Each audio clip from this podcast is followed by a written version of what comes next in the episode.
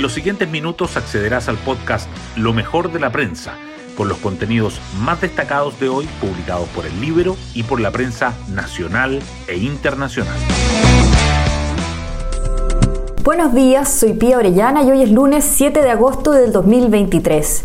Fue un día del niño difícil para el presidente Gabriel Boric, quien reconoció a través de redes sociales sentir rabia por el caso convenios que afecta al gobierno.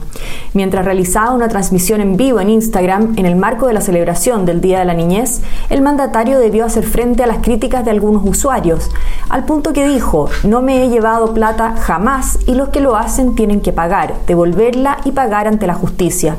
Mientras tanto, en la oposición aumenta la presión porque se asuman responsabilidades políticas al interior del gobierno por el caso.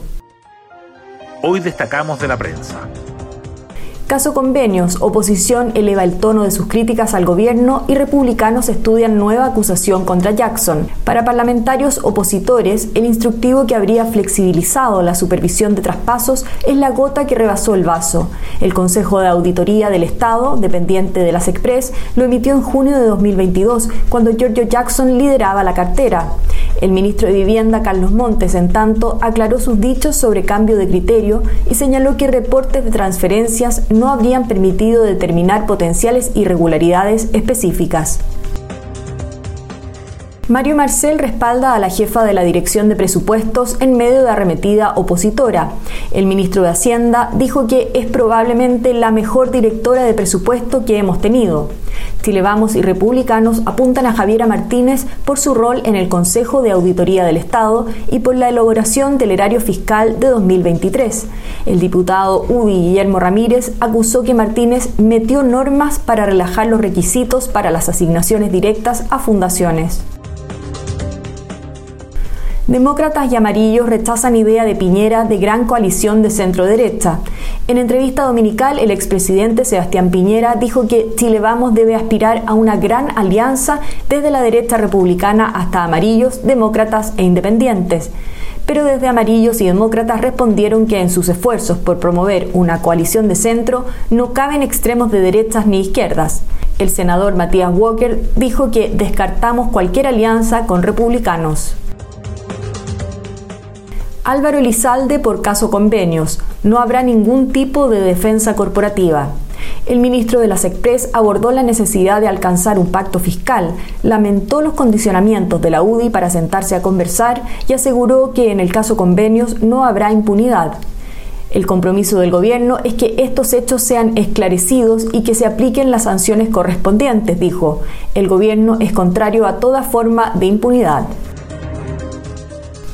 En el libro les contamos de los convenios a dedo que la hermana Ceremi de Claudia Mix ha otorgado en Valparaíso. Se trata de 17 proyectos que suman más de 230 millones de pesos y que pese a ser tratos directos no pasaron por el Consejo Regional de las Culturas como solía hacerse.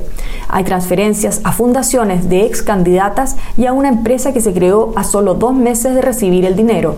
Acusan excesiva discrecionalidad. Fiscalía y Carabineros investigan el robo de 30 computadores en 7 días desde instituciones públicas. Entre el 19 y el 26 de julio pasado se registraron 7 hechos de hurtos e ingresos ilegales a oficinas de administración estatal. En el caso de desarrollo social, uno de los funcionarios declaró que se encontraron 4 notebooks en el ducto de basura. Preocupación por la violencia escolar. Crecen denuncias por maltrato a estudiantes. Datos de la Superintendencia de Educación revelan que durante el primer semestre de este año se registró un aumento de más del 25% en denuncias de violencia de adultos contra escolares. Especialistas lo atribuyen a una fuerte carga de estrés en los docentes. Nuevos pensionados caen 12,5% en el primer semestre tras el récord de 2022. Entre enero y junio se pensionaron 92.520 personas, lo que se compara con el máximo histórico de 105.807 registrado en igual periodo de 2022, según cifras de la Superintendencia de Pensiones. Y así llegamos al final de este podcast donde revisamos lo mejor de la prensa. Que tengan un muy buen inicio de semana.